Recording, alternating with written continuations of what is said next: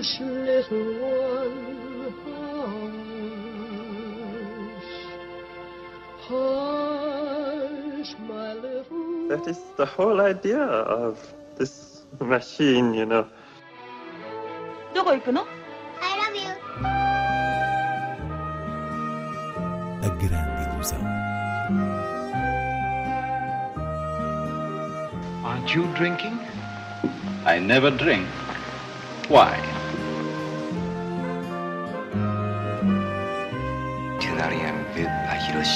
J'ai tout vu.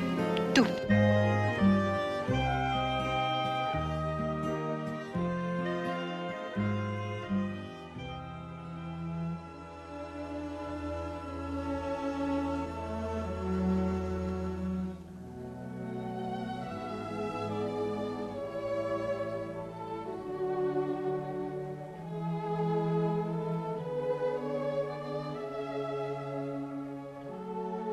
A começar, a grande ilusão. West Side Story, o remake de Steven Spielberg, que chega finalmente aos cinemas depois de um longo adiamento causado pela pandemia. Inês Lourenço é o primeiro musical de Spielberg. Exato, não deixa de ser curioso isto de se falar em Spielberg como um estreante. E no caso, um estreante que estudou bem a matéria, porque hum, a primeira coisa que salta à vista na sua versão de West Side Story é uma agilidade da câmara que revela essa atenção à especificidade do género, ou seja, uma fluidez absolutamente adequada a um filme que avança ao sabor das coreografias. E depois recuperar uma história como esta de um Romeu e Julieta em cenário nova-iorquino de rivalidade de gangues, preservando o classicismo do musical em si, com as composições de Leonard Bernstein, nas letras de Stephen Sondheim, Sondheim que faleceu recentemente, é de uma coragem assinalável num tempo em que as novas gerações de espectadores estão distantes das referências do género musical que se tinham em 1961, quando foi lançado o primeiro West Side Story, por cá chamado Amor Sem Barreiras, com realização de Robert Wise e Jerome Robbins, a partir da produção original da Broadway.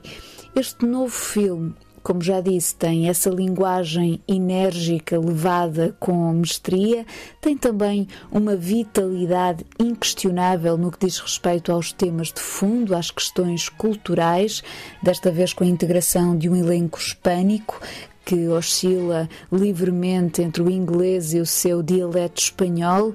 Tem Rita Moreno, a atriz cuja presença funciona como o ADN do original, aqui num pequeno papel, mas muito simbólico, e chegamos aos protagonistas da história de amor, que têm uma primeira cena maravilhosa, mas depois ficam sem muito a que se agarrar em termos de argumento, para que se sinta a química entre eles e o impacto daquele amor trágico. Era, aliás, nessa paixão impulsiva que o primeiro filme assentava a magia do musical. Mas, mesmo falhando essa nota, não há dúvida que Spielberg agarrou no clássico com respeito e fez a sua própria dança.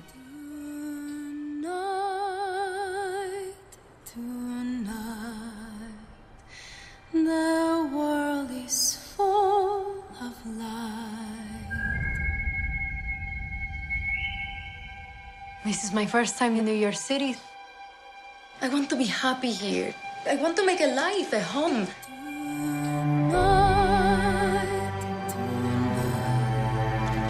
Are you ready?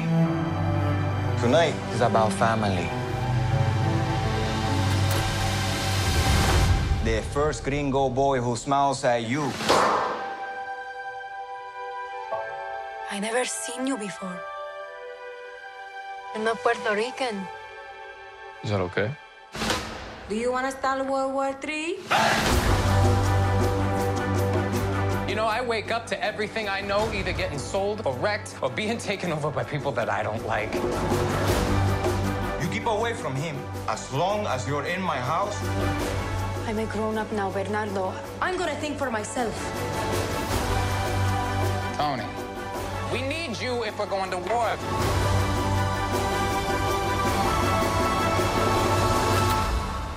Who are you? Friend or foe?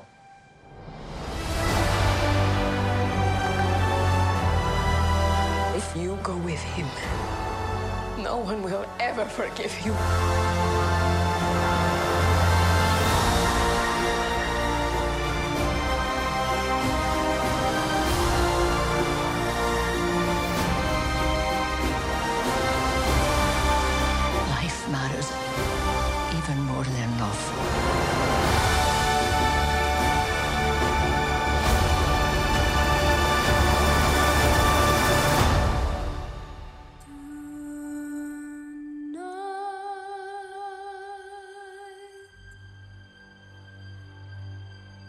Em estreia também nas salas, compartimento número 6 de Yuo Kosmanen e no streaming na Netflix O Poder do Cão, de Jane Campion.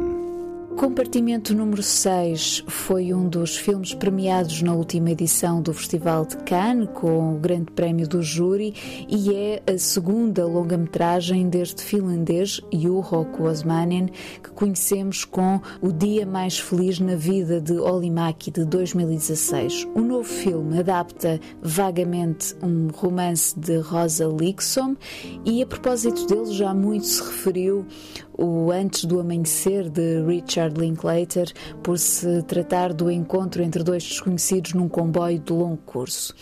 Mas a verdade é que é redutor chamar-lhe a versão finlandesa do Antes do Amanhecer, porque o olhar de Kuosmanen tem menos que ver com uma possível dimensão romântica do que com a condição humana destas personagens e personalidades isoladas. E é aí que está a sensibilidade desta viagem em paisagem russa, que para mais tem qualquer coisa de nostalgia entranhada, sem que isso signifique referência a um tempo histórico em particular. A protagonista é uma jovem finlandesa, estudante de arqueologia, e o jovem russo com quem vai partilhar o compartimento no comboio, que à partida não podia ser mais insuportável, acaba por se tornar na única pessoa capaz de sondar a solidão dela. Poderíamos dizer que está aqui um dispositivo relativamente simples, mas há uma ternura e nuances nas personagens que são muito bem trabalhadas ao longo do percurso.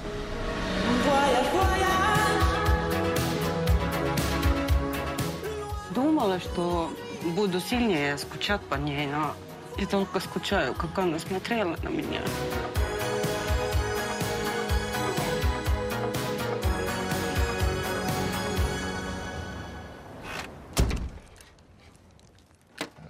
Lá foi. Na Netflix é imperioso destacar uma das suas últimas estreias, o western de Jane Campion, que lhe valeu o prémio de realização no Festival de Veneza. O Poder do Cão centra-se em dois irmãos criadores de gado. Um deles é um homem de muitos silêncios e paciência, o outro é um cowboy tão carismático quanto pessoa intragável que se dedica a alimentar uma instabilidade emocional na esposa do irmão assim que esta se muda para o rancho de ambos. E é nesse eixo de tensão que tudo acontece. É um filme que reitera o talento de Benedict Cumberbatch na pele do dito cowboy e, sobretudo, que põe em evidência a sensualidade narrativa de Jane Campion, a sua elegância feminina que trabalha como um cinzel a atmosfera masculina, isto sempre em combustão lenta até ao desenlace.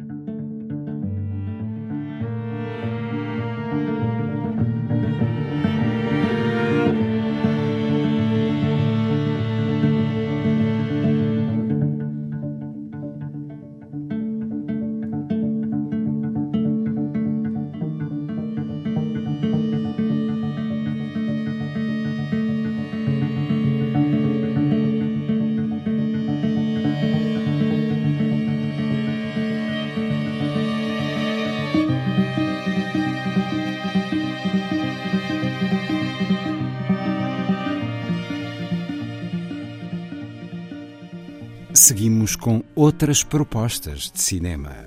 Começando pelo norte, o Cineclube do Porto apresenta neste mês de dezembro uma mão cheia de filmes cujas histórias se passam na época natalícia, mas que não são tradicionais filmes de Natal.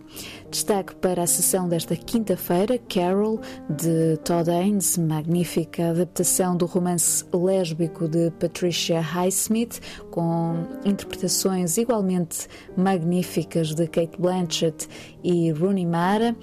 Na próxima quinta há Em Bruges, de Martin McDonough, e no sábado, dia 18, A Minha Noite em Casa de Mode, um dos belíssimos contos morais de Eric Romer. Este ciclo mensal do Cineclube do Porto integra também duas sessões especiais, dois clássicos imperdíveis. Um é Os Sapatos Vermelhos, de Michael Powell e Emmerich Pressburger. O outro é uma animação da Disney, Dumbo. As sessões decorrem na Casa das Artes do Porto. Em Cascais, mais precisamente no auditório do Centro Cultural de Cascais, há neste domingo, dia 12, uma sessão dupla de O Tenente Sedutor, comédia musical de Ernst Lubitsch, com Maurice Chevalier, e o Noir o Beijo Fatal, de Robert Aldrich, dois filmes que representam dois géneros cinematográficos num ciclo intitulado Histórias do Cinema, que desde novembro está a apresentar sessões duplas numa cadência mensal até maio. Portanto, filmes que ajudam a ter uma percepção da história do cinema e da sua diversidade. Terminamos hoje com o Garoto, de Charlot, de Charlie Chaplin, que regressa às salas numa cópia digital restaurada.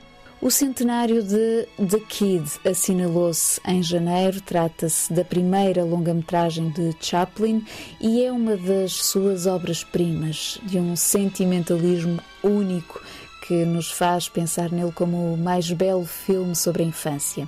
Desde logo, sendo a imagem da própria infância miserável de Chaplin em Londres, ele que aos seis anos foi arrancado dos braços da mãe.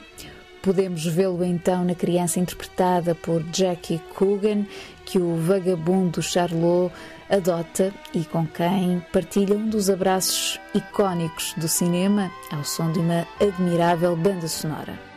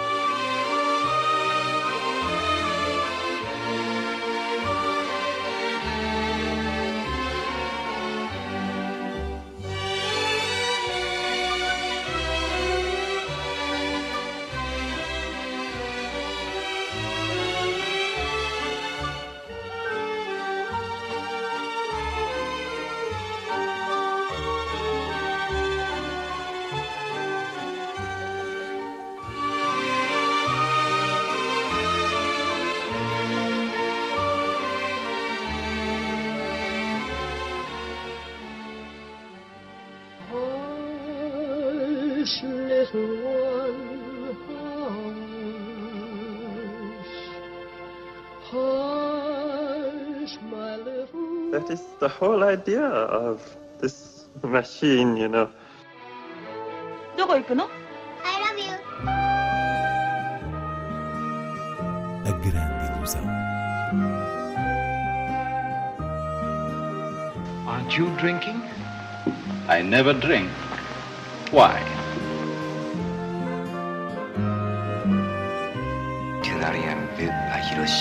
J'ai tout vu.